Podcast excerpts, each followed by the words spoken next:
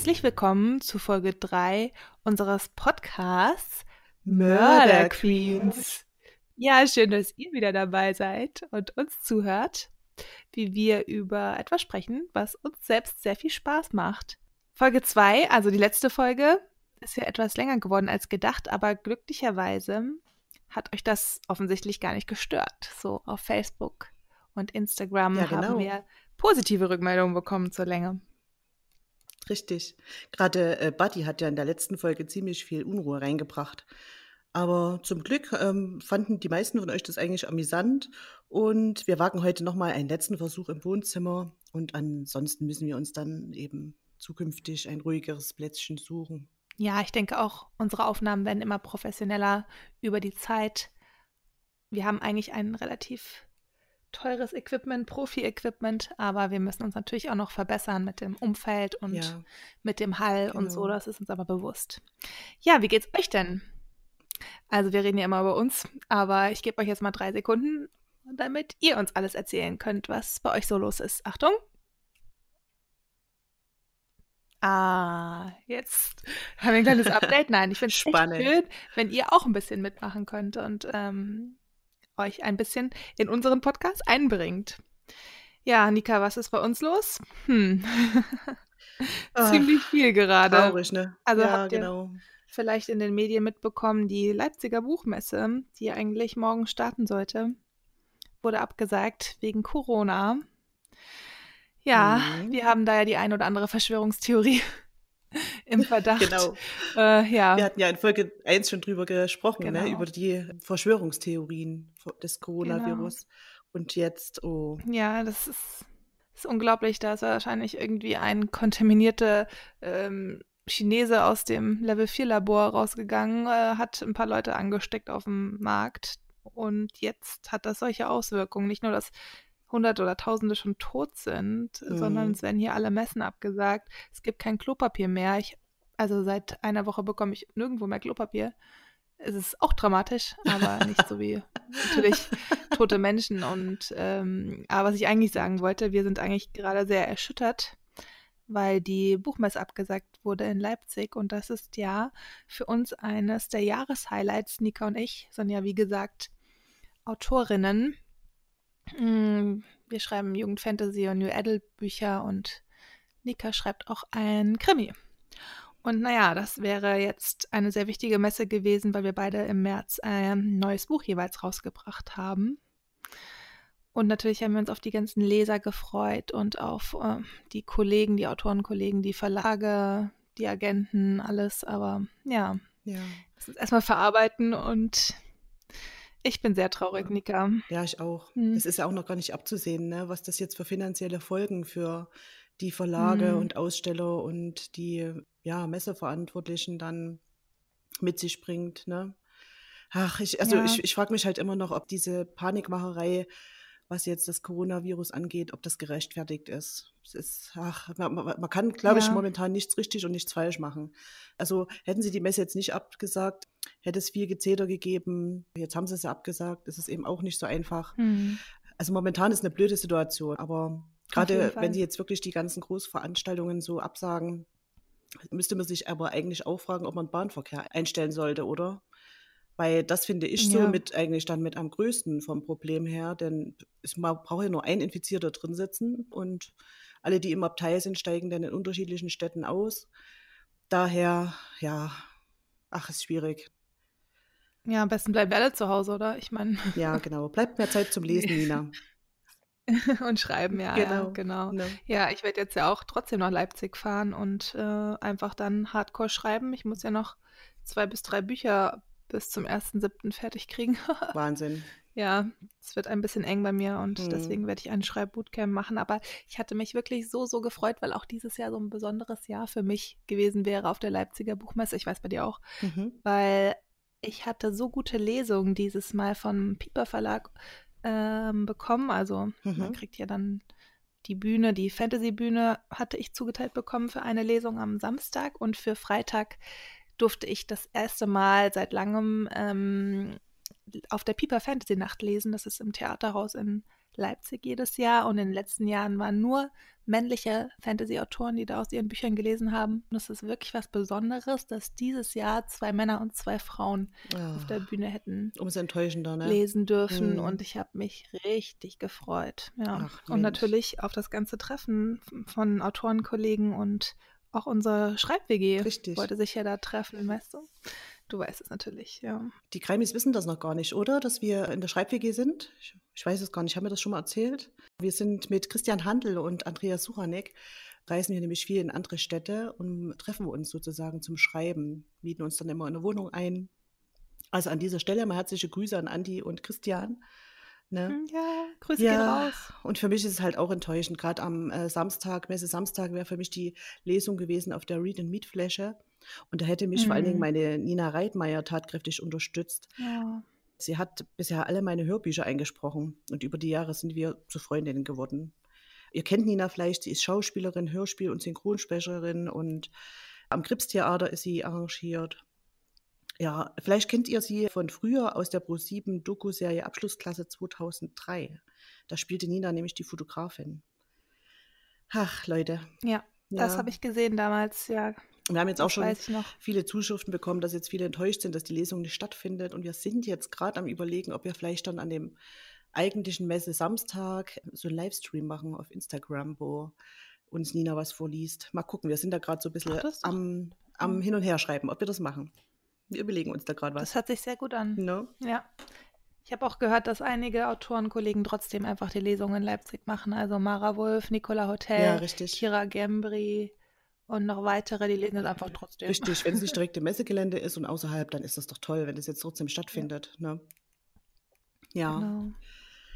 Ach, ihr Lieben. Ja, aber was können wir denn für euch tun, liebe Crimies? Da haben wir uns gedacht, nehmen wir doch mal eine neue Folge auf, das Richtig. eigentlich hier viel Wichtigere ist, ja, wie es unseren Crimies geht. Wir haben übrigens ganz viele Zuschriften von euch bekommen, wo ihr denn unseren Podcast hört. Also das ist ja auch mega. Was war bei dir, Nina? Du hattest doch was erzählt mit dem Pferdestall, ne? Oder? Ja, irgendwie Pferdestall ausmisten, auf dem Weg zur Arbeit, solche Sachen. Sehr cool, bekommen. ja. Was hast du gelesen? Mir hat jemand geschrieben, in der Badewanne. Dann, also denkt immer dran, wenn ihr dann auch ein Foto davon macht, immer ausreichend Badeschaum mit drin haben. Oder auf jeden Fall kein Kabel in die Wanne hängen lassen. Sonst müssen wir jetzt wohl das nächste Mal über einen Fall berichten, der euch persönlich betrifft. ja, also vielen Dank ne, für eure tollen Zuschriften. Ja. Das ist echt mega. Da freuen wir uns total drüber. Auf jeden Fall. Ich bin auch total überrascht, dass wirklich so viele gesagt haben, wie toll sie uns finden und ja, dass wir vielleicht noch ein bisschen mit dem Hall und dem alles so Ja. Equipment ein bisschen verbessern können, aber da, die haben uns wirklich alle so süß Welpenschutz gegeben und uns gesagt, wie toll sie uns Ja. finden. Das hätte ich gar nicht gedacht. Und wir hatten ja auch jetzt in einer Woche wirklich tausende Hörer. Also es war jetzt richtig äh, Ja, viel. Also Und- total überraschend. also in der ersten Woche. ich habe mir sowieso dann vorher so ein bisschen Kopf gemacht wegen meinem Dialekt, ne? Mhm. Aber bis jetzt gab es da auch nur Positives. Stimmt. Und ja. Da hatte jemand geschrieben, dass er es total mich. sympathisch findet. total goldig. Ah, das ist schön. Ja. ich kann es halt nicht ganz ausblenden, ne? Ich kann kein Hochdeutsch. Aber schön, dass ihr mir trotzdem gern mit zuhört. Ich finde es auch super und so kann man ja auch unsere Stimmen gut unterscheiden, weil es gibt so viele Das Podcasts, stimmt, wo man ja. die Das Stimmen ganz schwer unterscheiden kann. Also My Favorite Murder ist ja einer meiner Lieblingspodcasts, der ist auf Englisch und ich kann die beiden so schlecht auseinanderhalten. Äh, Ja. Karen und Georgia. Das also, Problem besteht bei uns nicht. Nie. Da seid ihr alle Nie, sowas von safe. Nina, nie. So, Nika, Richtig. Geht los, oder? ich würde sagen, wir starten.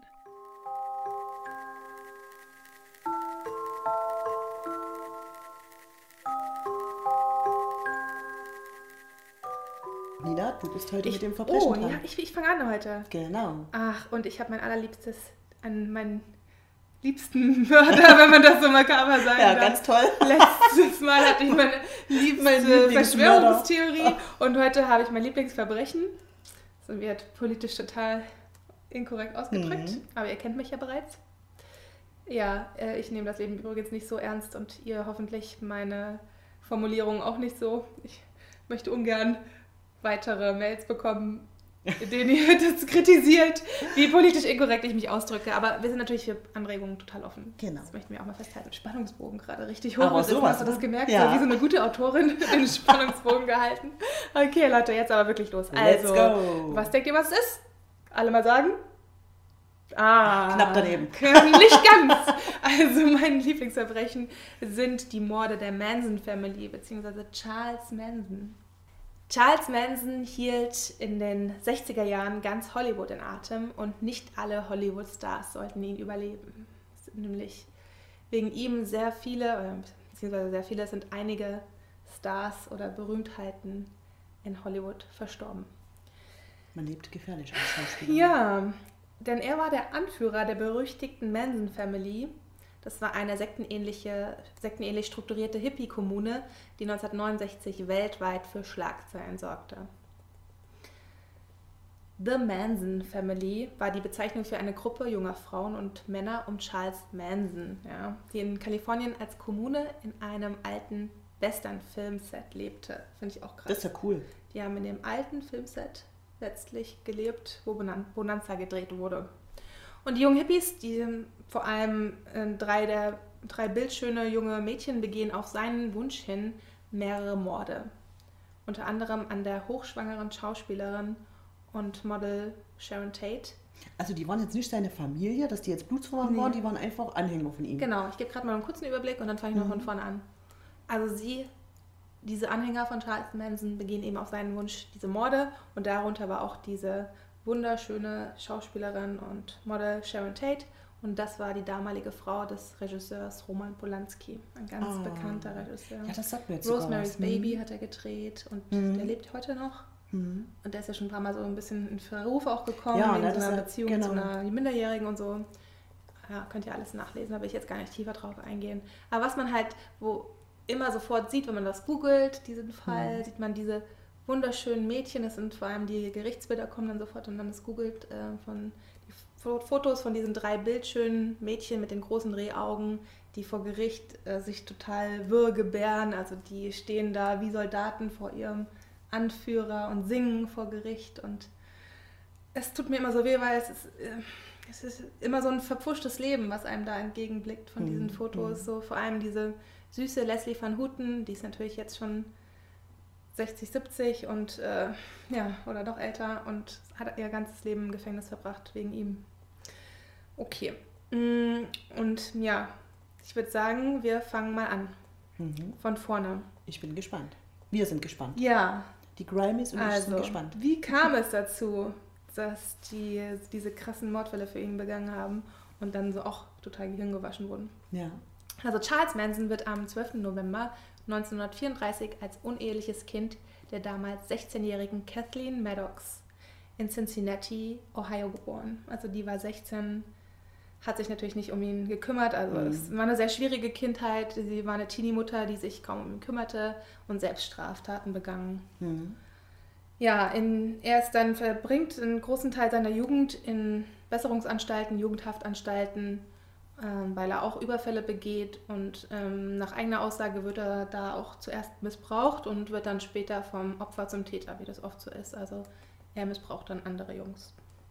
Das ist eigentlich auch so eine krasse Sache, Ja. ne? dass welche, wo man sagt, denen ist das passiert, dass die ja eigentlich Mm, sich dagegen einsetzen müssten oder so, dass, Ja. dass die dann auch zu Tätern werden. so. Aber das finde ich eben krass, ne? dass das so ja, ist. ich glaube, die wollen die Situation dann einfach beherrschen. Das habe ich auch mal gelesen. Die wollen in dieser Situation einmal dann nicht das Opfer, sondern der Ja. Täter sein und das irgendwie auch zu verkraften. Aber ich möchte das jetzt hier auch gar nicht entschuldigen. Nein.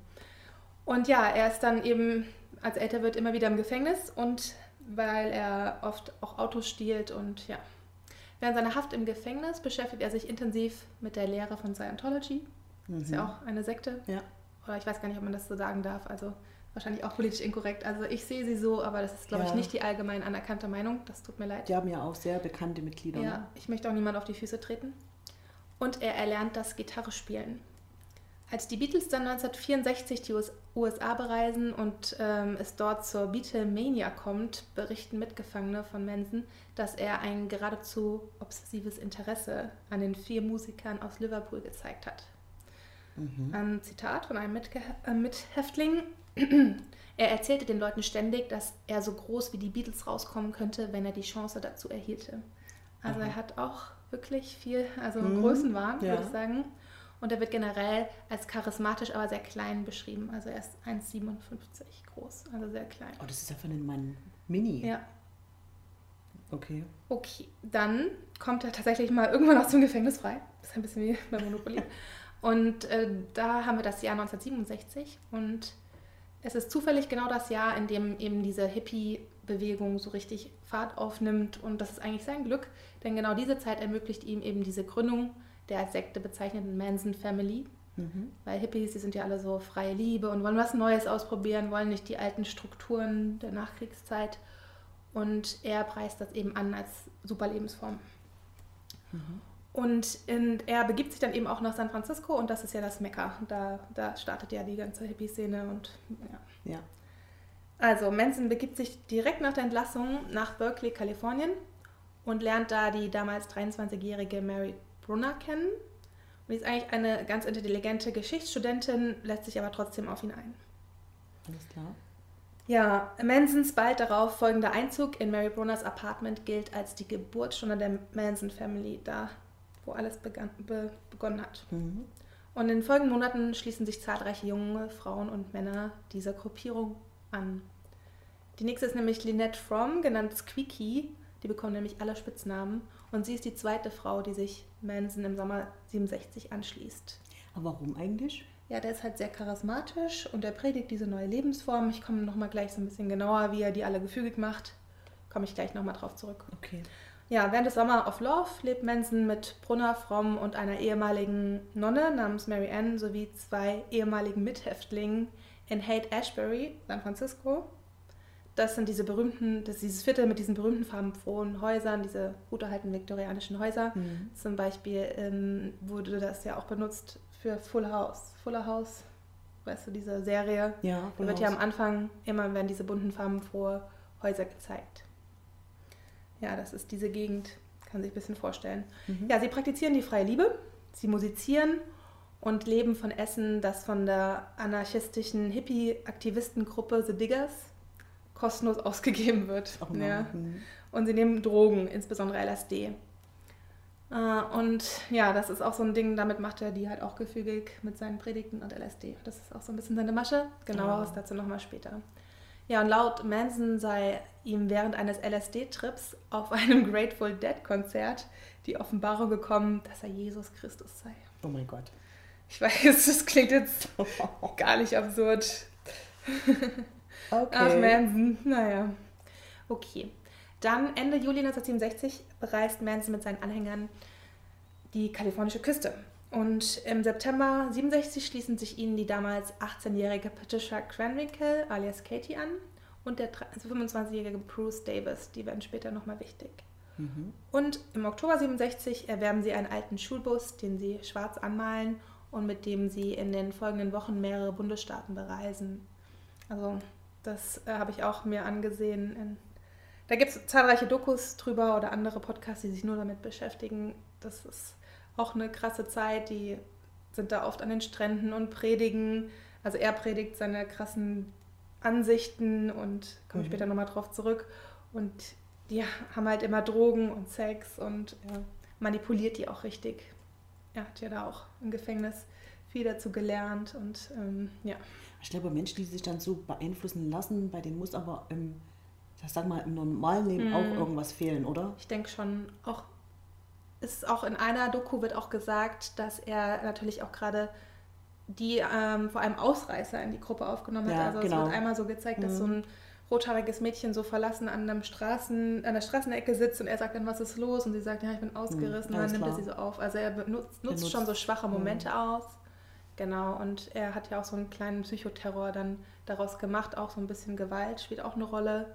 Erzähle ich gleich nochmal. Genau, sie haben halt diesen schwarzen Bus. Mm, Im November 67 stoßen die 19-jährige Susan Atkins alias Sadie hinzu. Die wird auch später nochmal wichtig, müsst ihr euch merken. Und zwei weitere Mädchen. Da der Bus dann für die stetig wachsende Manson Family auf Dauer zu wenig Platz bietet, zieht die Family Ende November 67 äh, in ein Haus in, im Topanga Canyon in Los Angeles County. Mm, dieses Haus gehört einer Satanistin und ähm, das wird Spiral Staircase genannt. Das habt ihr bestimmt schon mal gehört. Das wird immer im Zusammenhang mit der Manson Family genannt. Und das wird, das heißt eben so, weil eine Wendeltreppe zu so einem Eingang führt. Ja. Und da schmeißen die ausschweifende Partys. Bis sie halt irgendwann keinen Bock mehr auf diese satanistischen Ich wollte gerade sagen, ich kann mir vorstellen, wie die haben. Partys aussahen. Die haben alles ausgenutzt und wollten aber nicht ähm, diese satanischen Lehren so machen, sondern irgendwie ausgezogen. Und auf einer Party, welche die Manson Family im Spiral Staircase gibt, lernt Manson den 21-jährigen Musiker Bobby Beausoleil kennen, der zu diesem Zeitpunkt bei dem Musiklehrer und späteren Mordopfer der Familie Gary Hinman lebte. Also später haben die den tatsächlich ermordet. Aber dieser Bobby Beausoleil, den sie da kennenlernen eben, der schließt sich sofort der Family an und der wird auch nochmal wichtig. Wie alt war der? Der ist 21. Okay. Und Charles Manson nochmal erinnern, der möchte auch wirklich gerne in diese Musikszene rein. Also für den war aus mehreren Gründen Bobby wichtig, weil er einmal ähm, gut aussah und die, er brauchte ja gut aussehende Männer, um andere Mädchen noch anzuziehen. Und Entschuldige, wie alt war jetzt der. Manson nochmal? äh, der ist zu dem Zeitpunkt, also der ist ja 34 geboren und wir haben jetzt 67. Okay. Da ist der Mhm. schon Mitte 30. Mhm. 33, ne? Ja. Also noch so ein bisschen ihn auf Vater dann, ne? So Ja, so. ja, aber der war auch irgendwie so der Erfahrene und Mhm. Ja, also Manson führt halt die Gruppe mit autoritären und manipulativen Methoden, hat er auch viel im Gefängnis darüber gelernt und entwickelt außerdem eine ganz eigene Weltsicht, die er mit Elementen aus Liedtexten bevorzugt von den Beatles begründet. Also ist gar nicht crazy. Ähm, denn dann erzählt er recht schnell davon, von seiner apokalyptischen Vorstellung eines Helter Skelter ist dieses Lied aus de, auf dem sogenannten Weißen Album von den Beatles. Und da interpretiert er eben Rassenunruhen zwischen Schwarzen und Weißen hinein, die bald eskalieren werden. Ich möchte mal betonen, in diesem Fall werde ich jetzt Manson zitieren und er hat diese Begriffe Schwarz und Weiß eben verwendet und Haben das die Beatles mitbekommen? Das komme ich gleich mal drauf Oh, zurück. Entschuldige, ja. Also ich, also ich glaube gleich nicht, aber er hat so getan, als wüssten die das, ja, was Okay. er macht. Ja. Also es ist eigentlich der falsche Ausdruck, wenn ich, wenn ich jetzt schwarz und weiß sage und wir wissen das auch, also es ist nicht politisch korrekt, also politisch korrekter wäre ja People of Color, sagt man heutzutage, das ist die am wenigsten beleidigende Bezeichnung. Manson ist aber eben Rassist und er möchte auch keine Schwarzen in der Family haben und niemand darf schwarze Musik hören, also Jimi Hendrix und so Okay. ist verpönt. Und er denkt eben, Hater Skater, dieses Lied, das soll ihn und alle dazu aufrufen, irgendwie gegen, also gegen, dass bald alles drunter und drüber geht wegen den Schwarzen oder so, soll das so seiner Meinung nach heißen. Und das ist eine Botschaft, die die Beatles auch ihm geschickt haben und, die, und er muss darauf antworten. Also er ist da wirklich total, also er interpretiert da ein bisschen sehr viel rein. Und er weiß übrigens auch nicht, dass Hater Skater einfach in England die Bezeichnung von einer bestimmten Sorte Achterbahn ist. Das hat er nicht gewusst. Und das heißt, denn die haben dieses Lied nämlich danach genannt, weil Hater Skater ist in, Ach in ähm, England eine Art Achterbahn. Das ist so wie ein Leuchtturm, den man emporsteigt und dann ist außen so eine Rutsche, die sich so spiralförmig nach unten schlängelt. Ja, und das ist ein Hater Skater. Ja, Charles Manson, besser informieren, würde ich sagen. Also, bisschen daneben gelegen. Aber nur knapp. Ja, aber na gut, damals hatten halt eben noch keinen Wikipedia und Google und ja, Okay, kann man schon mhm, mal das aufpassen. Mhm. Ja, aber ansonsten hat er auch noch sehr absurde Predigen drauf. Der erzählt nämlich ähm, esoterisch angehauchten Quatsch seiner Family. Also abgesehen davon, dass er denkt, er, die Beatles warten jetzt auf eine Botschaft von ihm, die er auch per Album schicken muss. erzählt er so einen Quatsch. Also, muss dir vorstellen, der hat da so 20, 30 Leute um sich, ne? Die sind alle total zugedröhnt und die habe ich wirklich so, da gibt es eine Verfilmung von, da sitzen die halt alle so in, in so weißen Autos, langen Gewändern irgendwie so auf einer Wiese und auf halb auf so Baumstämmen und dann erzählt er so Quatsch wie die Zeit ist unendlich und so sind unsere Seelen oder die Erde ist rund, damit sie sich zur Sonne drehen kann. Also so Ja. richtig profanen Quatsch oder so Selbstverständlichkeiten und die, die Anhänger alle so, wow, er ist so schlau. Noch völlig zugedröhnt. Es ist, es ist so crazy. Das müsst ihr euch mal angucken. Da gibt es richtig viele Dokus. Ja, also es ist total abgefahren. Und die Initiierung, also die Aufnahme in die Gruppe, die läuft so. Ähm, wenn ein Mädchen die Gruppe will, dann muss es Sex mit Manson haben. Also er kommt da gar nicht auf seine Kosten bei der Nummer. Das, das haben irgendwie alle Sektenführer so an sich, oder? Dass die dann Viele, denke ich, ja nicht alle, oder? mehrere ja. Frauen und also Ja. viele. Und danach wird sie dann in die Gruppe aufgenommen, aber nur wenn Manson merkt, dass das Mädchen leicht zu manipulieren ist. Und ansonsten, wenn er denkt, er kann die halt nicht so leicht manipulieren und für sich gewinnen, dann kann das nur zeitweise das Mädel bei ihnen bleiben, solange eigentlich bis ihr das Geld ausgeht, weil sie, sie brauchen ja Geld, vor allem für LSD. Mhm. Und danach schmeißt er die dann halt raus.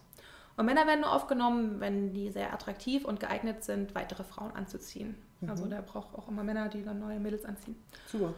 Ja, weil es sind auch natürlich Mädels dabei, die mal aussteigen. Also es fluktuiert immer, aber es sind meistens so 20, der, ein harter Kern von 20.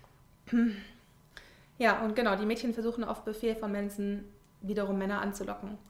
Und die schlafen dann mit ihnen, also die, sind, die Mädels sind das gewohnt, für Mensen mit anderen zu schlafen. Die schlafen zum Beispiel auch mit den Drogendealern weil die brauchen ja Drogen. Ja, und das habe ich auch gehört, das ist so krass. Und diese eine Drogenbande, die mit denen halt immer Geschäfte gemacht haben, die haben sich danach immer ein Mädel ausgesucht und das war meistens Leslie van Houten, die ich eingangs erwähnt habe. Das ist nämlich ein total hübsches Mädel gewesen, die hat auch Model sein können, aber mhm.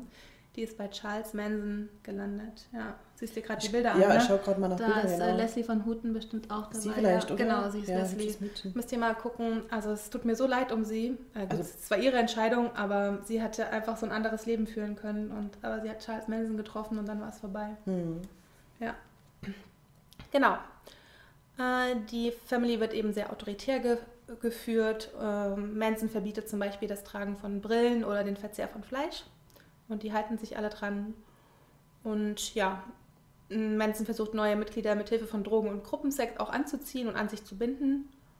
Ähm, besonders auch mit LSD und ja, Sex und Gruppensex ist einfach Teil seiner Re Religion. Also er bestimmt da auch viel, wer mit wem was machen soll. Also äh, kann ich mir gar nicht vorstellen, ja.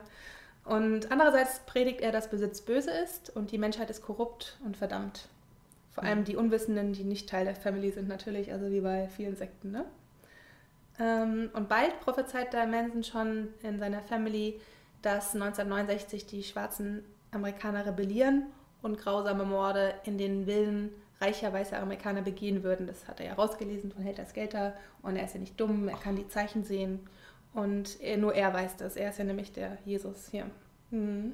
Also wenn das die Beatles mitbekommen hätten, dann wären die nee, doch bestimmt die haben das dagegen nicht vorgegangen. Bekommen. Die haben es später genau. mitbekommen, denke ich, aber er zu glaubt war. zu dem Zeitpunkt, mhm. die warten noch auf eine Antwort von ihm und ich erzähle gleich nochmal die Anfänge dann im Musikbusiness. Er versucht ja dann Ey. ins Musikbusiness reinzukommen. Aber natürlich will er auch berühmt werden, ja, ist ja keine Frage. Ein Typ. Es ist ein Typ, sag ich dir. Ja, also er sagt seinen Anhängern, ein Rassenkrieg wäre nämlich dann die Folge ähm, auf diese Unruhen und Morde und diesen Rassenkrieg würden die Afroamerikaner gewinnen. Das sieht er halt in den Zeichen. Und daraufhin würden alle weißen Amerikaner ermordet werden. Also das weiß er einfach. Und überleben könnte man dieses Massaker 1969 eben nur, wenn man sich ihm und seiner Family anschließen würde. Also ah, ja. so einfach ist die Lösung, Leute. Mhm. 1969. Die siegreichen Schwarzen seien nämlich, so sagt Manson, aufgrund der sklavischen Natur ihrer Rasse unfähig dazu, sich selbst zu führen. Oh Gott. Und deshalb würden sie irgendwann ihn zu ihrem neuen Anführer wählen und zum Herrscher über die Welt machen. Also, wenn ich das hören würde, ist es so glaubwürdig. Also, sofort angeschlossen. Nicht. Ob der da echt selbst dran gedacht, also getraut Er hat es natürlich, also er oh hat es ja auch nicht mit dieser Inbrunst äh, predigen. Es ist so ein krasser Fall, ja. Er verkündet dann seinen Anhängern, dass sich unter dem Tal des Todes in der Wüste eine riesige Höhle als Eingang zum Paradies befinden würde, in der man sich vor den unausweichlichen Rassenunruhen verstecken und diese nur dort überleben könnte. Also du musst dir vorstellen, die glauben das alle. Die bereiten das vor. Ey, die nee. gehen in dieses Death Valley, also Tal des Todes heißt ja Death Valley im amerikanischen, legen da Vorräte und Waffenarsenale an Und Nein, ja, oder? es ist so, wirklich so crazy, muss ich überlegen. Ich meine, die Leute der Stadt denken sich so, ach ja, was machen die Hippies da wieder? Kinder raus in die Wüste. zu Vorräten. Und ja, und als Vorbild soll ihm eben Waage Rommel und sein Wüstenkorps gedient haben, also den Nazi-Rommel. Ja. Mhm. Danach hat er das alles so angelegt in der Wüste. Ja, er meint nämlich, später würden alle dort Befindlichen in dieser Wüste eben, die sich da in Sicherheit bringen, von Jesus und den Beatles, jetzt wird es sehr glaubwürdig wiederum, letztere alle vier als Engel in die Seligkeit geführt werden. Also die warten alle, die stellen mir so vor, die sitzen in der Wüste und warten, dass jetzt endlich diese vier Engel vorbeikommen, die die Beatles sind, ja. Und Jesus. Aber dann gibt es ja, da gibt ja zwei Jesus. Ich wollte gerade sagen, das ist doch also, eigentlich selbst, ne? Also, dass das niemand aufgefallen ist.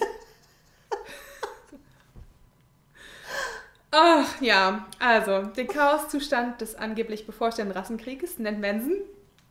Hast du aufgepasst? Das Skelter. Ja, verdammt. ja. ja, genau. Also das ist sein Helter Skelter. Ja. Und dann, als aber diese von Manson angekündigten Unruhen 1969 nicht einsetzen, ach schade, also hätte ich jetzt nicht vermutet, dass das nicht passiert, behauptet er, man müsse den dummen Schwarzen nur zeigen, wie man Weiße tötet. Also er meint, die sind selbst schuld, dass die jetzt ihre Rassenunruhe nicht hinkriegen. Aber er kann da Abhilfe schaffen.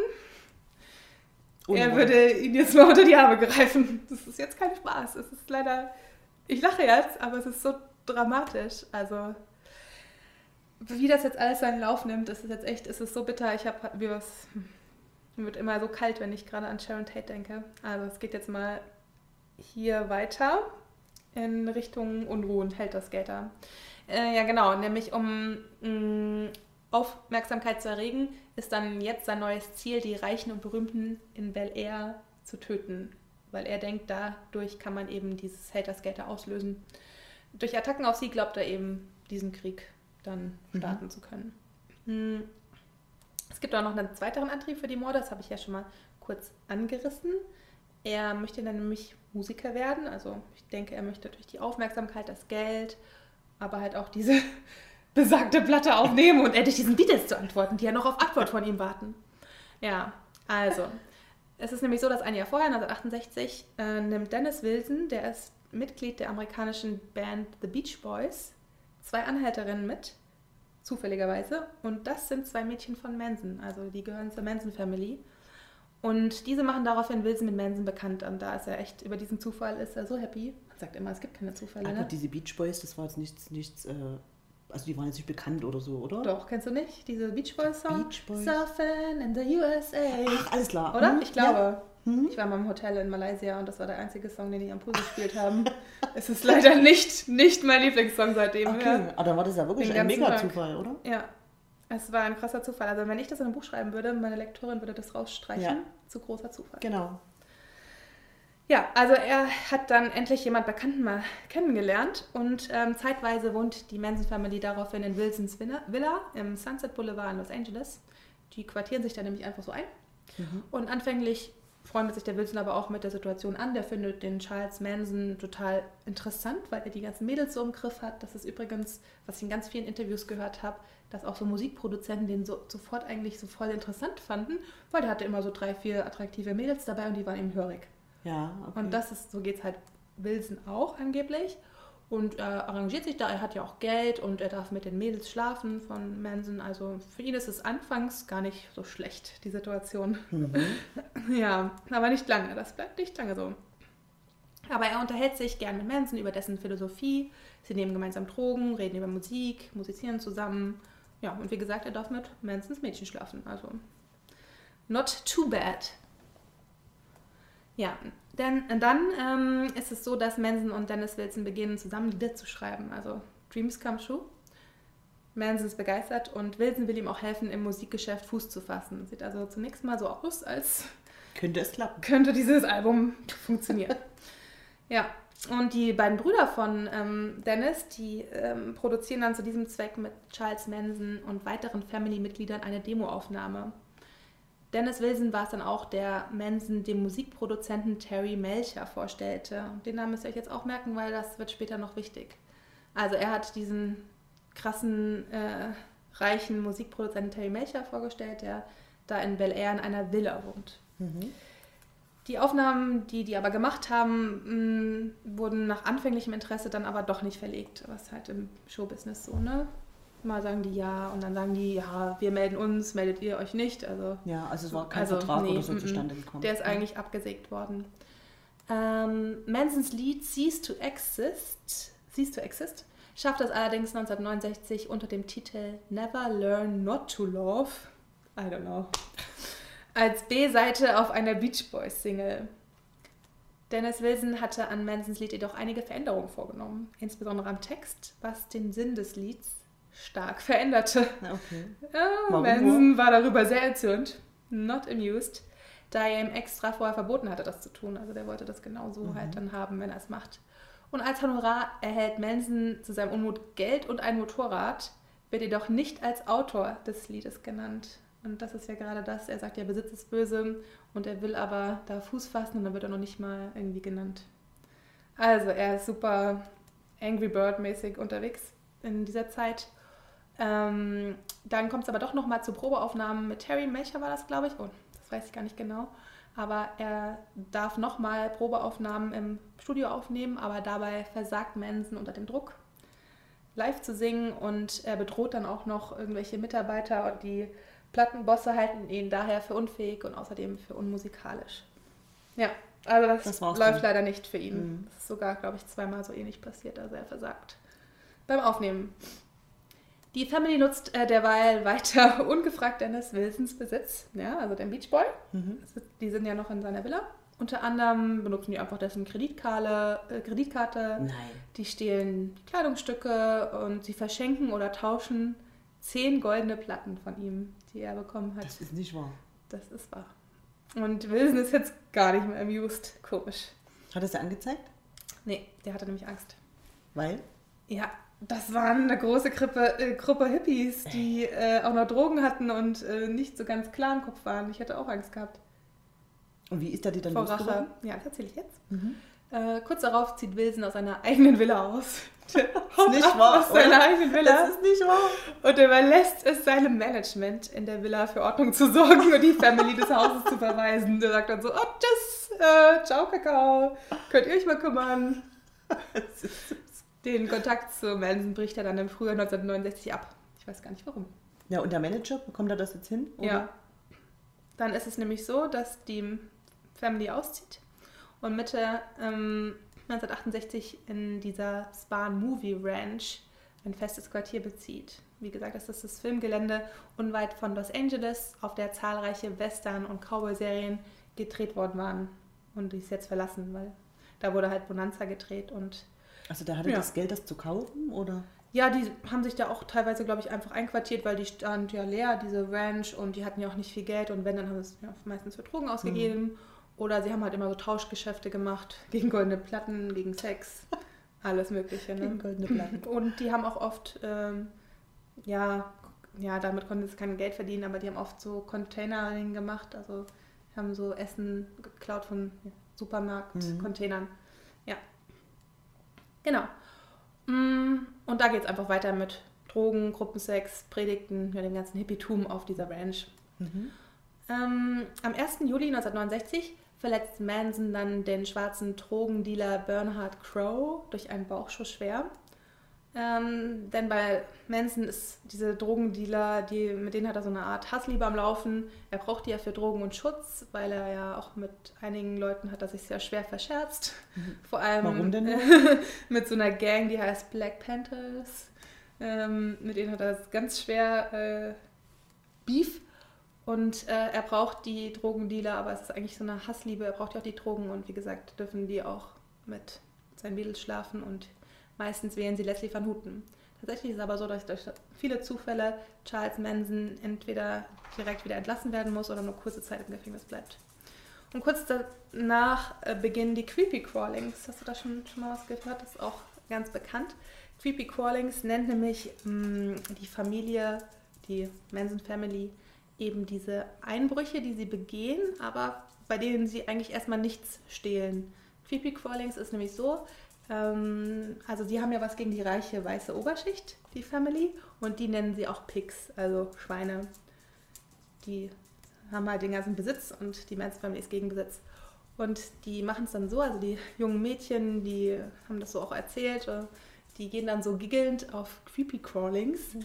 Brechen ein bei den Pigs und stellen Möbel um, ähm, machen irgendwie ein bisschen Unordnung oder machen, machen sich ein bisschen da Jux draus und wollen die halt eigentlich so ein bisschen in Angst versetzen. Also die weiße Oberschicht kommt dann nach dem Urlaub nach Hause und denkt sich so, hm, irgendwas ist anders. Ja. Alle Möbel ja, umgestellt.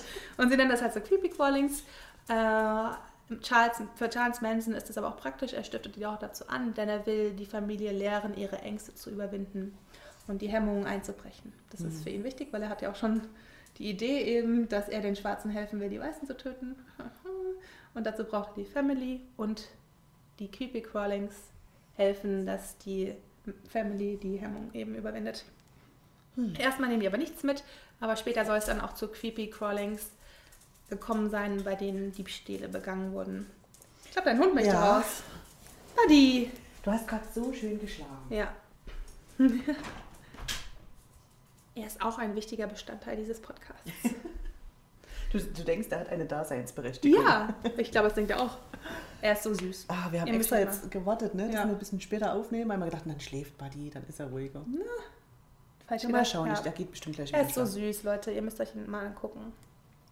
Auf Instagram.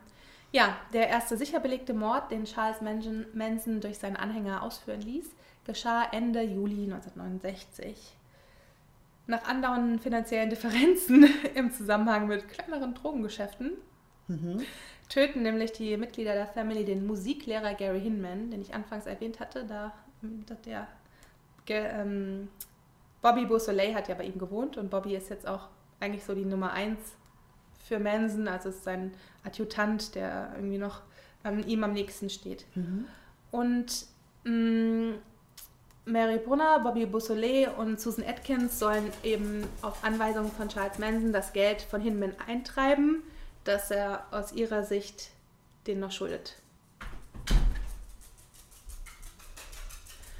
Ja, aber diese Geldeintreibung, die scheitert trotz wiederholter Gewaltanwendung. Die bedrohen ihn dann tatsächlich zwei Tage, halten ihn fest, zwei Tage in seinem Haus, den armen Gary. Und dann erscheint Manson in Begleitung von Bruce Davis persönlich und schneidet Hinman ein Ohr ab. Au. Mhm. Oh, au. Ja, Wieder. möchte ich auch nicht. Also, uh, nee, besser schnell weitermachen. Äh, Mary Brunner soll auch dabei gewesen sein. Das war die allererste, die, er, die sich ihm angeschlossen hat. Beausoleil, also Bobby Beausoleil, ersticht Hinman anschließend in Mansons Abwesenheit. Also Manson stellt einfach sicher, dass er nicht dabei ist. Er will selbst nicht irgendwie Zeuge sein könnte ja vor Gericht blöd ausgehen, nehme ich jetzt mal an. Wird auch später so. So dargestellt. Ja, ja, wird später so kombiniert irgendwie. Und ja, der sticht den halt dann. Und die Mörder hinterlassen mit Hinmans Blut an den Wänden die Worte Political Piggy. Denn die wollen es ja den Black Panthers unterschieben. Es ist, so, es ist so absurd. Ähm, ja, kurz darauf wird dann Beausoleil mit blutverschmierter Kleidung schlafend in Hinmans Wagen von der Polizei aufgegriffen. Ist da ja auch schon mal super clever. Ja. Die Hinmans Leiche war nämlich ziemlich schnell gefunden worden und der Wagen zur Fahndung ausgeschrieben. Daraufhin wird dann Bobby Beausoleil direkt in Untersuchungshaft ja. genommen. Sehr klar.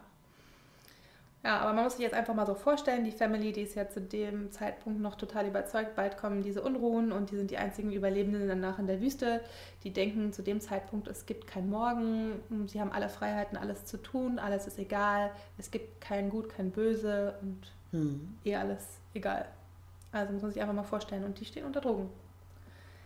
Wenige hm. Tage später, also wir haben immer noch Sommer 69, entsendet Charles Manson Susan Atkins, Patricia Cranwinkle, Linda Kasabian und Charles Watson in das ehemals von Terry Melcher, also dem Produzenten, bewohnte Haus am Cielo Drive, mit dem Auftrag, alle Anwesenden darin zu töten. Also wir erinnern uns, Terry Melcher, der hat sich dann doch gegen ihn entschieden und nicht diese CD rausgebracht. Ja. Melcher wohnt aber zu diesem Zeitpunkt nicht mehr dort. Das wusste Manson aber entweder nicht oder es war ihm egal, weil es gibt Berichte, dass er das sehr wohl wusste, dass er da zuvor mal da war, mhm. aber er dachte, ja, egal wer jetzt in dieser Villa wohnt, die weißen Piggies, die haben das verdient. Okay. Das kann nicht so wirklich geklärt werden. Mhm. Es gibt mhm. diese zwei Theorien. Ja, und da wohnen jetzt eben statt Melcher die hochschwangere 26-jährige Schauspielerin Sharon Tate. Die ist wunderschön, diese Frau. Äh, ich habe mir auch ihre Geschichte genau durchgelesen, es führt jetzt aber zu weit. Die war Model und Schauspielerin. Die war eigentlich so ein bisschen schüchtern, könnte ich fast sagen. Und sie hatte immer Pech mit Männern und sie ist dann mit diesem Roman Polanski zusammen, der sie angeblich, laut den Berichten, die ich gelesen habe, gar nicht wertgeschätzt hat und sich auch nur unter ja, ich sag mal, also sie wollte halt immer heiraten, er nicht und er hat sie jetzt so ein bisschen ausgenutzt. Also, und von ihm war sie schwanger. Ja, genau. Ja, sie haben dann tatsächlich geheiratet, aber ich sag mal, sie hatte kein glückliches Leben, sie wurde nie richtig wertgeschätzt, auch sie mhm. hat ein sehr schwieriges Leben und sie ist 26 und im achten oder neunten Monat schwanger zu dem Zeitpunkt, also, also hochschwanger. Ja. Und kurz vor der Geburt des Kindes. Ja. Und Roman Polanski ist zu dem Zeitpunkt nicht zu Hause. Es ist der 9. August, da ist er nämlich in England und dreht einen neuen Film. Ja, am 9. August 1969 schleichen sich also vier Manson-Anhänger, drei junge Frauen und ein Mann, gegen 22 Uhr auf das Grundstück im Cielo Drive in den Hügeln von Beverly Hills. Ist dem zu dem Zeitpunkt stockdunkel. Mhm. Und da wohnen die Polanskis eben gerade zur Miete. Die Manson-Anhänger sind total auf Drogen, Überraschung. Und die haben vorher lange in einem Auto gesessen, haben gewartet, sind auch teilweise weggetreten und ja, und Sharon Tate ist, wie gesagt, äh, weil ihr Mann äh, wegen Dreharbeiten nicht da ist, hat sie Freunde eingeladen, weil sie will auch nicht allein zu Hause sein und sie hat Gäste über Nacht da, nämlich ihren polnischen Jugendfreund, den, nein, einen polnischen Jugendfreund ihres Mannes. Mhm. Also Roman Polanski ist ja Pole, ja. hat so knapp den Holocaust überlebt. Und ähm, das ist der Wojtek Frykowski ist da, dessen Freundin Abigail, Abigail Folger, das ist die Erbin eines Kaffeeimperiums, also superreich. Mhm. Sowie außerdem ist dort Tates früherer Verlobte Jay Sebring. Die sind zu dem Zeitpunkt beste Freunde, obwohl man sagt, er ist immer noch in sie verliebt.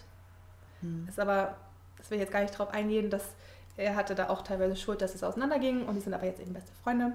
Außerdem ist zu Gast der namhafte Herrenfriseur, zu, dem, zu dessen Kunden auch Steve McQueen und Paul Newman zählten. Also der ja. war ein, noch ein sehr bekannter Zum Friseur da. Ja, genau. Heute würde man sagen Promi-Friseur.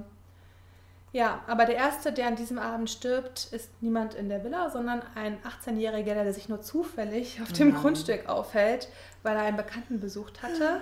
Falsche Zeit, ja, falscher Ort. Das ist so ein schlimmer Fall. Der ist 18 und er hat einfach eigentlich nur seinen Freund besucht und der ist nämlich auf dem Grundstück der Hausmeister und der m, wohnt in einem Gästehaus im Garten. Oh Gott. Ja, denn die, die Family hat nämlich gerade die Telefonleitung durchgeschnitten. Das hat man ja zu der Zeit immer gemacht, hm. bevor man eingebrochen ist oder so. Und da fährt nämlich sein Auto vor von diesem 18-Jährigen. Und Susan Atkins, die genannt Sadie, schreit in dem Moment Tex Watson an, erschieß ihn. Und sie stoppen dann eben das Auto und Tex erschießt Stephen Parent mit vier also Kugeln. Einfach mal so aus einer Laune heraus. Hey. Ja, oder sie dachte halt, damit er sich nicht identifizieren kann. Ja. Also die hatten ja von Charles Manson diesen Auftrag und die waren ihm hörig. Die wollten diesen Auftrag erfüllen. Die, ja, die Polizei findet dann am nächsten Morgen den armen jungen Stephen in seinem Wagen. Stephen, ich glaube, Stephen, in seinem Wagen sitzend und erschossen vor. Ah, den Schuss hat man doch bestimmt gehört, oder? Also der Hausmeister sagt später, er hat nichts gehört. Hm. Sharon Tate und ihre Freunde findet man dann im Haus und im Garten, denn teilweise war ihnen die Flucht bis in den Garten noch gelungen, also sehr dramatisch. Sie waren auf das Grausamste getötet worden. Sie waren alle gefesselt, erstochen, erdrosselt, eigentlich hingemetzelt. Ich möchte das gar nicht mal ich habe mir das durchgelesen, ich habe mir mehrere Filme dazu angeguckt. Also man kann aus diesem Podcast jetzt noch zwei oder drei machen. Ich möchte das gar nicht so in die Länge ziehen. Also es ist richtig, auf ekelhafteste Weise sind die da gefesselt und dann abgeschlachtet worden. Und, also für das ja, Baby keine Chance. Ja, ne? genau. Sharon Tates ungeborener Sohn stirbt dann im Mutterleib, oh. obwohl sie noch darum gebettelt haben soll, dass man ihr Leben und das ihres Sohnes zumindest bis zu seiner Geburt verschonen solle. Hm. Dass die Family sie mitnehmen soll. Er ist ja unschuldig, dies, ja. das. Tex Watson sagt dazu später, er habe darüber nachgedacht, aber dann Mansons Stimme im Ohr gehabt, du musst alle töten. Sharon stirbt dann als letztes, nach seiner Aussage nach, ja. Mit, also was sie ja. dann ja vorher auch noch ansehen musste, ne? Mhm. Ja, zuerst Todesangst auch mal. Ihr bester Freund getötet worden sein, ja, das ist schlimm. Die sieht dann halt, wie er tot ist, alle anderen werden gefesselt und dann geht es weiter und diese Abigail Folger und ihr Freund sollen eben noch bis in den Garten gekommen sein, verletzt, aber dann im Garten letztendlich getötet worden sein. Ja, mit dem Blut von Sharon Tate wird dann wieder das Wort Pick an die Haustür geschrieben. Man will sie immer noch den Black Panthers unterjubeln und außerdem wollen natürlich von dem ersten Mord ein bisschen ablenken, damit es irgendwie eine Chance gibt, dass Bobby Beausoleil freikommt, weil an die Polizei hoffentlich mhm. denkt, das waren alles die Black Panther. Ja. Das ist so ein bisschen der Plan. Also das wird oft so beschrieben. Ja. Von den, Schlimm, ey, echt. Von den Tätern fehlt jetzt aus Polizeisicht zunächst jede Spur. Die haben eigentlich gar keinen Verdacht zu dem Zeitpunkt. Und zunächst gerät eher dieser junge Hausmeister unter Verdacht, weil er ist einfach der Einzige, der diese Nacht überlebt hat. Ja. Ja. Dann gibt er noch an keinen Schuss gehört zu Ja, haben. Ne? und- Gut, du weißt ja nicht, ob die, diese, Mm. die diesen Schallschutz da dran haben. Ne? Dieses, ja, ich glaube, es ist eher so, er hat nämlich laut Musik gehört. Ah, okay. Also er hatte ahnungslos in seinem Gartenhaus Musik gehört, gibt er zu Protokoll. Und wenn das halt wirklich laut war zu dem Zeitpunkt, Hm, Hippie-Bewegung, kann das schon sein. Ja. Äh, diese Pickschmiererei, die wird aber sofort eigentlich ziemlich auffällig, als auffällig fällig erkannt von der Polizei und wird sofort als Ablenkung eigentlich eingestuft. Und ja, also das ist denen eigentlich relativ schnell klar. Hm. Ja, aber Manson war halt wieder nicht dabei, hat sich nicht die Hände schmutzig gemacht. Und ja, ich habe es ja, glaube ich, Anfang, äh, anfangs erwähnt. Es ist auch tatsächlich so, dass Leslie Van Houten dann gesagt hat, dass sie in dem Moment auch richtig eifersüchtig war, dass sie nicht ausgewählt wurde für diesen Job. Das ist Also, so krass, wie der die mhm. manipuliert hat. Ne? Muss man sich mal vorstellen. Mhm. Ja, und dann kommt es zum LaBianca-Doppelmord. Man spricht ja in dem Zusammenhang nämlich oft von den Tate- und LaBianca-Morden. Mhm. Und Sharon Tate ist ja in dem Moment tot. Denn am nächsten Tag ermorden die Mitglieder der Manson Family den italienischen Supermarktbesitzer und seine Ehefrau. Das sind Leno und Rosemary LaBianca, die eine Edelboutique betreiben, ähm, also in Los Angeles und daher auch recht reich sind und in der Nachbarschaft wohnen. Und das heißt, dass die beiden aus dem Urlaub zurückgekommen sind, dann an der Tankstelle diese Zeitung gelesen haben, wo davon gesprochen wird, dass in ihrer Nachbarschaft Sharon Tate umgekommen ist. Und die waren entsetzt und die gehen nach Hause und werden in der Nacht selbst getötet. Das ist richtig unglaublich. Mm, Darüber ist bekannt, dass Manson da selbst anfangs zugegen war, die Opfer gefesselt hat und dann aber den, den Tatort verließ, damit er halt auch nicht, in, Ja. da nicht mit so in Zusammenhang gebracht werden konnte, dass irgendwie nichts nachgewiesen werden konnte von Morden. Ähm, diesmal hatte er tatsächlich auch Leslie Van Houten dabei. Äh, er wollte aber eben zeigen, wer die Macht hat, wer der Anführer ist. Deswegen ist er anfangs kurz dabei. Deswegen war er auch schon bei Gary Hinman dabei und hat das Ohr abgeschnitten. Und Watson und Cranwinkle sind außerdem dabei. Und diese, also Tex Watson und ähm, das ist dieser Junge und Cranwinkle, das ist das Mädchen. Und eben Leslie Van Houten, die unbedingt mitmachen wollte. Also die war ja eifersüchtig. Die war einfach so gehirngewaschen. Unfassbar, echt. Und Manson trägt eben Charles Watson ähm, vorher auf, dass sich alle beteiligen müssen. Äh, der hatte nämlich Angst, dass jemand abhaut und die verpfeift. Und am Tag vorher war Linda Kasabian einfach nur, ähm, die hat Schmiere gestanden und nichts gemacht. Und das will er eigentlich nicht mehr. Und da war er auch sauer. Und er sagt, die müssen sich alle die Hände schmutzig machen. Hauptsache er nicht. Und er nicht. Und das äh, wird jetzt auch nochmal jemand zum Verhängnis. Ähm, daher ähm, will er nämlich unbedingt, dass Leslie Rosemary tötet. Also Leslie von Houten war am letzten Tag nicht dabei und die soll sich jetzt auch die Hände schmutzig machen, sonst könnte es ja sein, dass die alle verpfeift. Das ist dann auch der Fall. Die tötet die arme Rosemary, diese ältere Frau, und mit dem Blut der Opfer wird, werden dann die Wörter Death to Pigs und Rise an die Wände des Hauses geschrieben. Außerdem hält das Geld an die Kühlschranktür. Ähm, erschossen oder? Nee, die werden äh, mit Erstochen? erstochen, ja. Ja. Die äh, hatten es mit den Messern, ja. Und ähm, Leno Bianca wird das Wort War, also Krieg, Englisch, in den Bauch geritzt und man steckt eine Tranchiergabel in seinen Bauch. Das ist Ah. so abgedreht, wirklich wie so ein Schwein werden die behandelt. Oh. Das ist so grausam. Ja, in den Monaten lebt dann, oder in den Tagen mh, lebt ganz Los Angeles in Todesangst und dachten, alles kann jeden treffen und damit endet diese Ära der Blumenkinder je und brutal. Hm. Am 16. August, rund eine Woche nach den Morden, werden die meisten Tatbeteiligten, einschließlich Menschen, Manson auf der Spawn Movie Ranch festgenommen, allerdings nicht wegen des Mordes, das ist so unfassbar, sondern wegen eines Autodiebstahls. Dann, jetzt kommt's, wegen eines falschen Datums auf dem Verhaftungspapieren müssen sie aber wieder freigelassen werden. Nein, also oder? Verfahrensfehler, die sind frei. Dann wiederum zwei Monate später verhaftet man im Oktober die Gruppe, aber er denkt auch wieder, ach ja, jetzt haben wir wieder diese kleinen kriminellen Spinner da.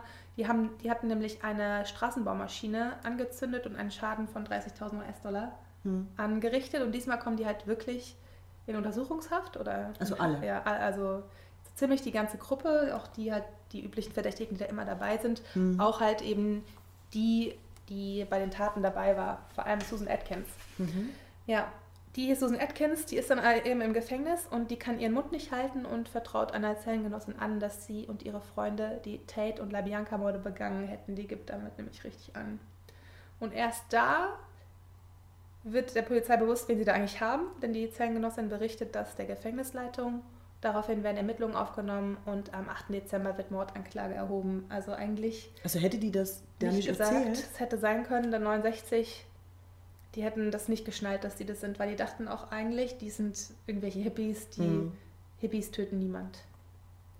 Ja, die Motive sind, wie gesagt, nicht so ganz sicher belegt, aber das ist die wahrscheinlichste Theorie, was ich erzählt habe. Also Helter Skelter, die Inhaftierung von Bobby Beausoleil, man wollte eben von ihm ablenken und dieser Hass auf Musikproduzenten oder die Weißen, das ist ja eigentlich bei Helter Skelter noch inkludiert. Das waren eigentlich die Gründe. Mm, Dass aber die Morde am Seattle Drive eigentlich den Musikproduzenten Terry Melcher hätten treffen sollen, ist wie gesagt relativ unbestätigt, weil Manson soll auch am Tag vorher oder einige Tage vorher dort gewesen sein und da fand gerade ein Shooting mit Sharon Tate statt in ihrem Pool und er soll die gesehen haben. Und Sharon Tate erinnert sich nämlich auch noch an ihn, nämlich als sie einige Tage später, aber noch vor dem Mord eben, ähm, mit einem Freund nach Italien reist. Im Flugzeug sagt sie im Flugzeug zu ihm, zu, sein, zu dem Freund, dass sie diesen merkwürdigen Besucher da am Vortag so crazy fand und was das für, eine, für ein komischer kleiner Typ war. Mhm. Man hat einen sehr negativen Eindruck von ihm Okay. und weiß eben nicht, dass sie ein paar Tage später von ihm ermordet wird. Ja, dann kommt es eben zum Prozess 1970 und da ge- vor allem wird Mord, der Mordprozess eben gegen Charles Manson, Susan Atkins, Patricia Quenwinkel und Leslie Van Houten erhoben. Linda Kasabian sagt da als Kronzeugin aus, weil sie eben nur Schmiere gestanden hat und ihr wird dann eben, ich glaube, entweder Freispruch oder eben nur sehr kurze Haft dafür versprochen. Hm. Krass ist es, dass es eben ein richtig langes, also bis dahin ist es das längste Strafverfahren der US-Geschichte. Die Geschworenen sitzen tatsächlich 225 Tage isoliert in einem Nein, Hotel. oder? Ist richtig krass, oder? Also ich würde das auch nicht mitmachen. Die haben doch Familie, oder? Die müssen isoliert werden, weil die auch nichts mitkriegen dürfen. Das Ey. ist ja fast ein Jahr, ne? Und der Prozess verlief turbulent, sage ich dazu nur. Die weiblichen Mitangeklagten, die, die trugen bizarre Selbstbezichtigungen vor, die wollten halt von ihm ablenken, von Manson. Mhm. Und da gibt es Fotos von und Videos, wie die Arm und Arm, Arm in Arm singend durch die Gänge des Gerichts da laufen, haben alle dasselbe blaue Kleid an und singen und es sieht aus, als wären die auf irgendeinem Festival, aber nicht im Gericht. Also es ist total abgefahren. Ja, die beteuern eben den Unschuld ihres Gruppenführers. Ja, und dann ist es tatsächlich so, dass es auch noch während dem Prozess äh, greift Charles Manson den Richter an, der trägt dann von da an nur noch eine Pistole bei sich, der geht nicht ohne die Pistole in den Gerichtssaal, weil Der, er- der ist richtig auf den Ja, losgegangen. der ist auf den losgegangen und dann stirbt auch noch unter mysteriösen Umständen der Verteidiger von Leslie Van Houten. Ist nicht wahr? Der hat sich nämlich bei der Family unbeliebt gemacht. Ey. Leute, was macht ihr? Und weil er Manson die Hauptschuld geben wollte, um halt Leslie da frei zu bekommen. Und da hat er sich bei allen auch bei Leslie unbeliebt gemacht und wahrscheinlich, also es ist nicht erwiesen, aber der hat leider nicht mehr lange gelebt. Oh, Mm. okay. Nach seiner Festnahme zeigte Charles Manson niemals Reue, was seine Taten betraf. Und er meinte immer, er, er bereue höchstens, dass er nicht hunderte von Menschen der Natur zuliebe getötet hat. Der Natur zuliebe. Ja, genau, das ist ja eigentlich ein ähnliches Motiv, das wir neulich schon mal hatten. Ne? Ja. Also scheinbar ist es ja anerkannt unter so Verrückten, dass man halt Menschen tötet, der Mhm. Natur zuliebe. Der Manson inszeniert sich dann vor Gericht als Irrer, als das Böse schlechthin und sagt auch vor Gericht dem, erklärt er, ich bin der Teufel.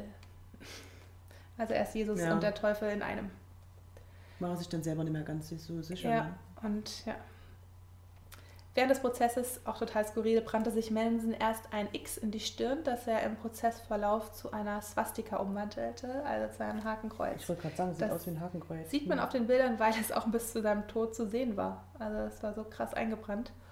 Seine Anhänger folgen seinem Beispiel und brannten oder schnitten sich ebenfalls ein X in die Stirn. Das Hakenkreuz übernahmen sie aber nicht. Das sieht man auch bei den Mädels. Die Leslie Van Houten, du guckst dir gerade die Bilder an. Ich gucke gerade, die ja, haben das alle ist so klein, aber man sieht es nicht richtig. Die Patricia Cranwinkel, Leslie Van Houten und Susan Atkins sind da sind oft auf Bildern zu sehen und man sieht da, dass sie sich die Das sind auch diese blauen Kleider, was ja, du sagtest. Da ne? die Stirn ah, haben ja, genau. sich ein X geritzt. Müsst ihr unbedingt euch mal ansehen. Das ist Unglaublich, echt. Das ist eigentlich nicht zu fassen.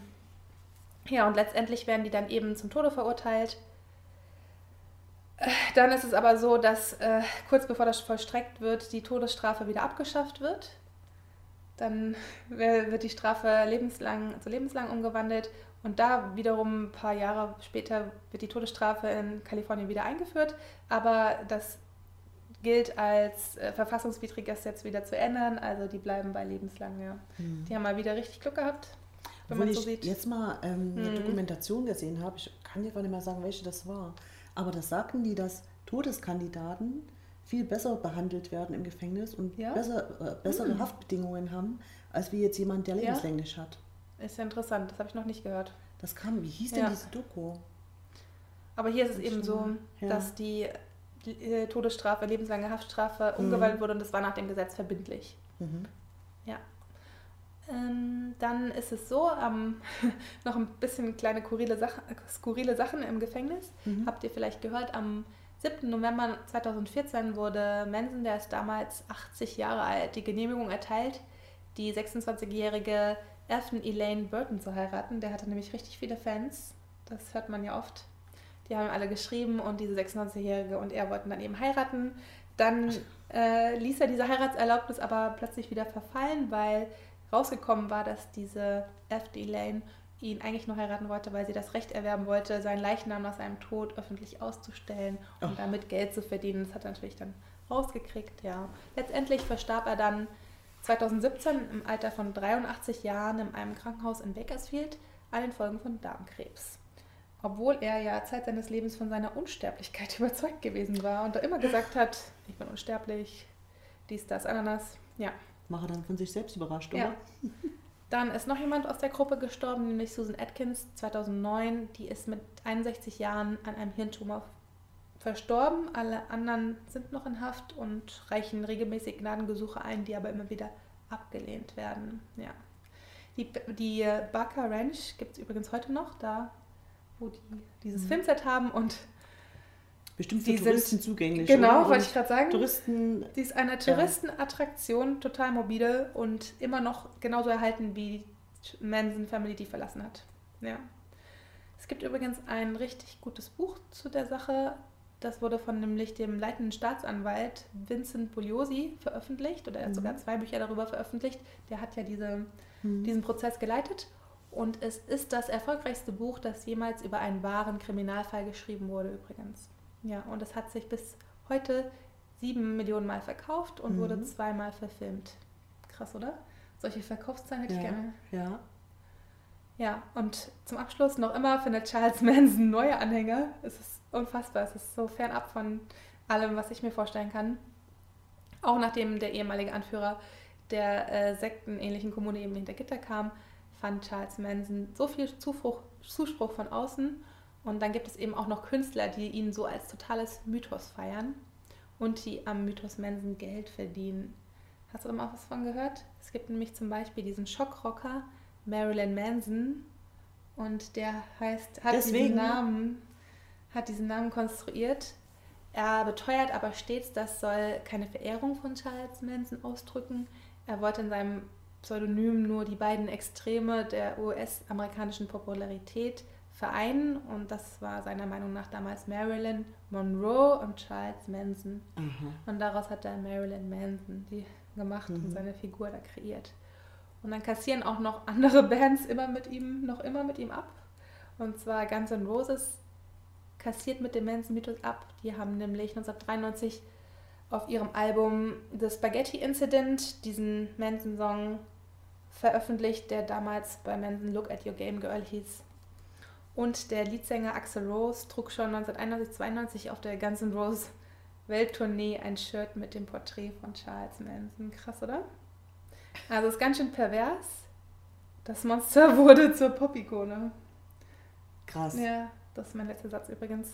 Obwohl ich nachher noch einen Fun Fact habe zu Mensen, aber erst möchte ich eigentlich deinen Fall hören. Also ich fand es total spannend. Fandst du? Ja. Es ist auch, also als ich das gehört habe, das war, glaube ich, als er gestorben ist oder kurz vor seinem Tod, habe ich das nochmal so genau recherchiert, also vor Mhm. zwei, drei Jahren. Und ich konnte nicht aufhören zu recherchieren, weil es einfach, So spannend war, ne? ja, spannend oder ich wollte halt wissen, warum. Ich habe das gar nicht verstanden. Also ich selbst man- hatte ja. jetzt schon mitbekommen, eben mit äh, dieser Ermordung von, von der Frau von Polanski, das hatte ich schon mal gehört. Aber was da alles genauso drumherum da noch passiert ist und die ganzen Zusammenhänge, wusste ich bisher nicht. Ja, ich habe mir die ganzen Details auch angehört. Ja, Mhm. es gibt da auch, wie gesagt, Podcasts zu, die sich nur damit beschäftigen, mit diesem Fall. Wahnsinn. Es ist sehr detailreich, das möchte ich jetzt gar nicht alles so ausbreiten, Mhm. aber gerade so auch mit die Beziehung mit den Beach Boys, da gibt es auch, glaube ich, zwei, drei ganze Podcast-Folgen zu, was mit den Beach Boys alles war und Hm. seine Kindheit. Hm, Wenn es euch interessiert, anhören. Sehr spannend. Ja, danke. Dann, Ja. was hast du denn heute für uns?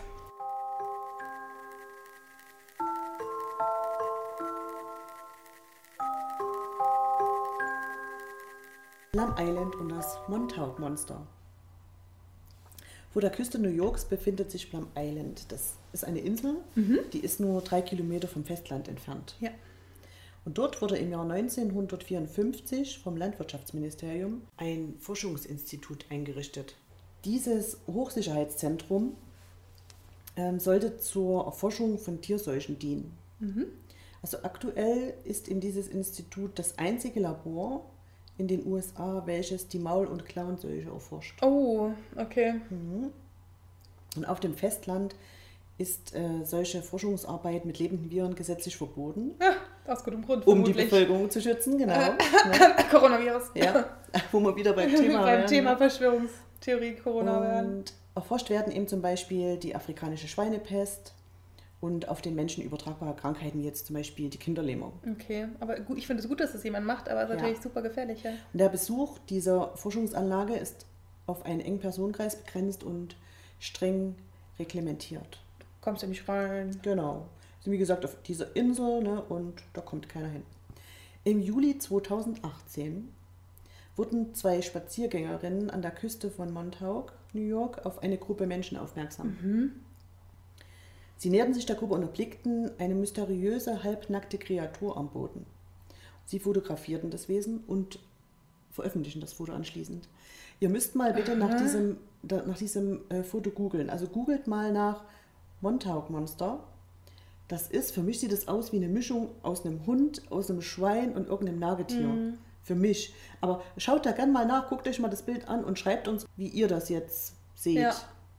Was ihr daraus Ja. erkennen würdet. Und man weiß natürlich nicht, ist das jetzt wahr oder ist es vielleicht nur irgendwie Ja, also eine Bildbearbeitung, irgendein Fake. Ne? Aber es sieht wirklich Es wird- echt, sieht echt, aus. echt aus. Ich habe dir das vor uns gezeigt. ja, Ne? es sieht wirklich aus wie so ein Eva, aber so nackt und Also irgendwie ganz komisch. auch länger als ein Schwein. Und ich habe direkt gesagt, mm, das könnte ein Schweinehund sein. Ja, genau, ein Schweinehund. Ein Schweinehund. Also müsst ihr mal gucken, ich weiß auch nicht, wie es Also. Grimies, schaut euch mal an und Montauk, lasst uns mal wissen, Monster. was ja. ihr da rein interpretiert. Ja, ähm, ein zweites Foto wurde von einer weiteren Spaziergängerin aufgenommen. Mhm. Was Zwei ja dann Quellen. schon, ja, genau. Mhm. Ne? Und das erste Foto zeigt praktisch eine halbverweste Kreatur, die lange Klauen Uah. und ein schnabelartiges Maul hat. Also, aber als schnabelartig habe ich es ihm jetzt gar nicht angesehen, deswegen, das ist ihm immer. Ja, Ja, ich sehe es auch nicht wie so sie das sieht, weiß ne? ich nicht. Hm. Und der Körper des Montauk-Monsters war braun-rötlich und nicht mit Fell bedeckt. Ja. An der rechten Pfote der Kreatur ist ein Markierungsarmband oder etwas ähnliches aus einem textilen Stoff erkennbar. Ja. Wo man sagt, ah, Hm, ne? Irgendwas ist Mhm. damit nicht ganz. Und das zweite Foto zeigt das Montauk-Monster von der anderen Seite. Also sie haben Mhm. das Tier dann angeblich umgedreht.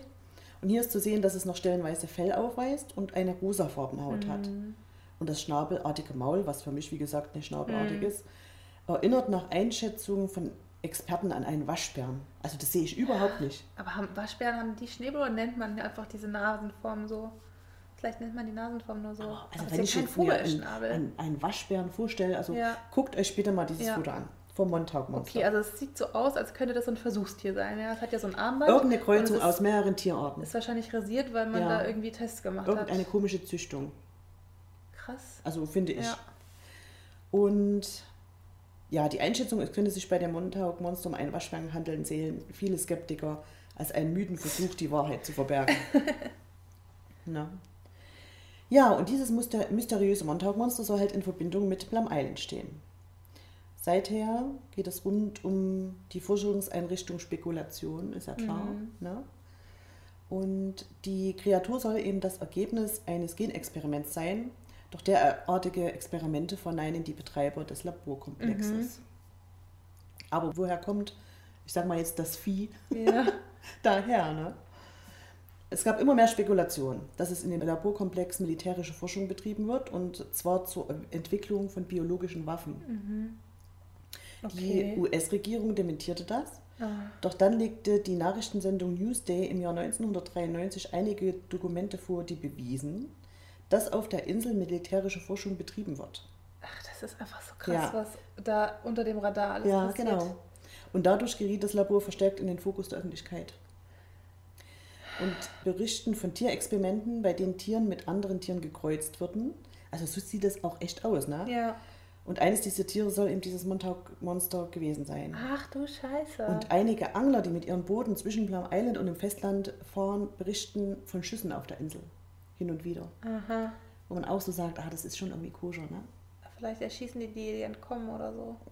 Und das heißt Plum Island. Hm. Plum Island, noch nie gehört. Das hört sich immer, wenn du sagst, ein bisschen an wie Long Island. Das ist aber nicht Long Island, Nein, Leute. es ist nicht Long Island, aber es kann natürlich, also ich sage ich und Sächsisch und mein Englisch.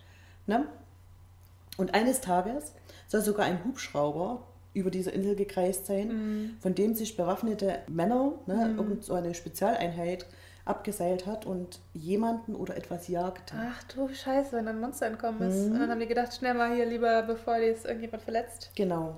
Und die Entwicklung biologischer Waffen ist seit der Biowaffenkonvention von 1972 zwar verboten, Mhm. doch im Geheim dürfte dennoch an Biowaffen. Weißt du, was Geforscht 1972 werden. nämlich auch war? Da wurde ja MK Ultra verboten. Ja. Ja, und diese ganze Forschung an Biowaffen. Eben, Eben. Hm, Aber ich sage ja, es läuft so viel, was wir nicht ahnen. ganz genau. Ja, die Verantwortlichen der Insel verneinen bis heute, dass das mysteriöse Wesen von ihrer Forschungsanlage stammt. Hm. Und Im Zusammenhang mit den streng abgeschirmten Labor soll auch die Lymphoriose stehen, die von Zecken übertragen wird. Oh, Und diese Krankheit soll das Ergebnis von Forschungsarbeiten von dieser Insel sein, doch ein echter Beweis für diese These fehlt halt bislang. Ne? also wie die haben dieses, äh, die, die haben das erforscht oder haben die das kreiert, dieses, dieses Virus? Ja, es soll eben ja, mit diesem Labor im Zusammenhang Ah, stehen, okay. was man dann immer da hereininterpretieren Ach kann. ne? Scheiße. Und seit Dezember 2008 wird schon über eine Schließung des Labors und die Verlegung der Forschungsanlage nach Kansas nachgedacht. Aber eine Verlegung aufs Festland gilt natürlich als heftig umstritten, weil Kritiker den Ausbruch einer Pandemie befürchten. Oh shit, ja. Also wenn Viren dann trotz aller Sicherheitsmaßnahmen ins Freie geraten und das auf dem Festland passiert, na dann. das kann nicht aufs Festland verlagert Ja, werden. genau. Ist, hm. Und außerdem könnte der heutige Standort im Fall eines Tsunami oder einer Überschwemmung zerstört werden, Oh meinen sie dann, ne, solange es auf dieser Insel ist, mit allen negativen Folgen Ach du Schreck. für die New Yorker Bevölkerung. Ja klar, die Millionenmetropole ist direkt vor der Tür. genau. Und die haben doch auch manchmal so krasse Blizzards oder so. Was Mhm. ist denn, wenn da irgendwie dadurch wenn da was was passiert. passiert? Ne? Also Aber Leute, ja schon sicherer als New York. auf Festland trotzdem. Ne? Nicht nach New York gehen, Leute. Und das finde ich wirklich eine spannende Verschwörungstheorie, Ja. ne? weil du, du ahnst, was dort vielleicht passiert, aber letztlich fehlen dann doch Beweise und gerade was diese Fotos angehen von diesem Monster, ja, das du weiß weißt halt nicht. wirklich nicht, ist es jetzt doch irgendwie ein Ja. Fake, aber es sieht wirklich sehr echt aus und sehr skurios, dieses Tier da. Aber das ist ja, wie du gesagt hast, belegt, dass da irgendwas ist. Also irgendeine Genau. Forschungseinrichtung ist da und man weiß nicht 100% was und das ist ja schon mal ein Hinweis, Ja. dass da irgendwas abläuft, was wir nicht wissen sollen. Und gerade eben dann mit dem Helikopter Mhm. und da seilen sich welche ab und dann Schüsse, also das ist ja schon sehr Das merkwürdig, ist auch oder? ein bisschen eindeutig schon Ja. fast, was da genau abläuft. Heilige Mutter Gottes. Also wie versprochen, kurz und knackige Verschwörungstheorie. Und trotzdem finde ich spannend. ich finde, du hast das richtig gut gemacht. Also ich hatte davon auch noch gar nichts gehört. Das freut mich. Ja, ja, ihr Lieben. wollen wir mal zum Ende kommen. Ja. Also, was wir an eurem Feedback gemerkt haben, ist, dass viele von euch denken, dass wir für diesen Podcast bezahlt werden. Das ist aber überhaupt nicht so. Nee, Wir, hätten- schön wär's. wir haben das Equipment und auch die Intro-Lizenzen selbst bezahlt. Also ich hab, persönlich habe zum Beispiel komplett meine Kreditkarte überzogen, weil so ein Podcast-Equipment ist, Ist richtig teuer. teuer. Ja. Also ja, also aber wir dachten, billige Mikros können wir unseren Crimies nicht antun. Richtig. Ne? Wenn euch unser Podcast gefällt, dann lasst uns doch gern auf euren Podcast-Anbieter-Plattformen eine Bewertung da. Da würden wir uns total drüber freuen. Genau. Was bleibt uns noch zu sagen? Doch, wir wollten noch einen Funfact bringen. Wir haben den Funfact. Stimmt, Ganz du wolltest noch einen vergessen. Ja, Funfact genau, der Funfact diese Woche ist nämlich Trommelwirbel. Also, ich habe nämlich ein Lieblingsbuch. Und das heißt, wie man Freunde gewinnt. Also, es ist eigentlich mein Lieblingssachbuch. Mhm. Das ist auch schon total alt. Das ist, glaube ich, aus den 20er Jahren. Und das erklärt eigentlich so ein bisschen, wie man richtig mit Menschen umgeht. Also, erklärt auch diese Sandwich-Kritik-Methode, wie man halt sich beliebt macht, wie man richtig streitet und so weiter. Aber es hat auch wirklich ein paar sehr manipulative Ansätze. Und jetzt habe ich im Zusammenhang recherchiert, mit, im Zusammenhang mit Charles Manson, dass das das Buch war, das er im Gefängnis gelesen hat und weswegen er eigentlich gelernt hat, Men Menschen zu manipulieren.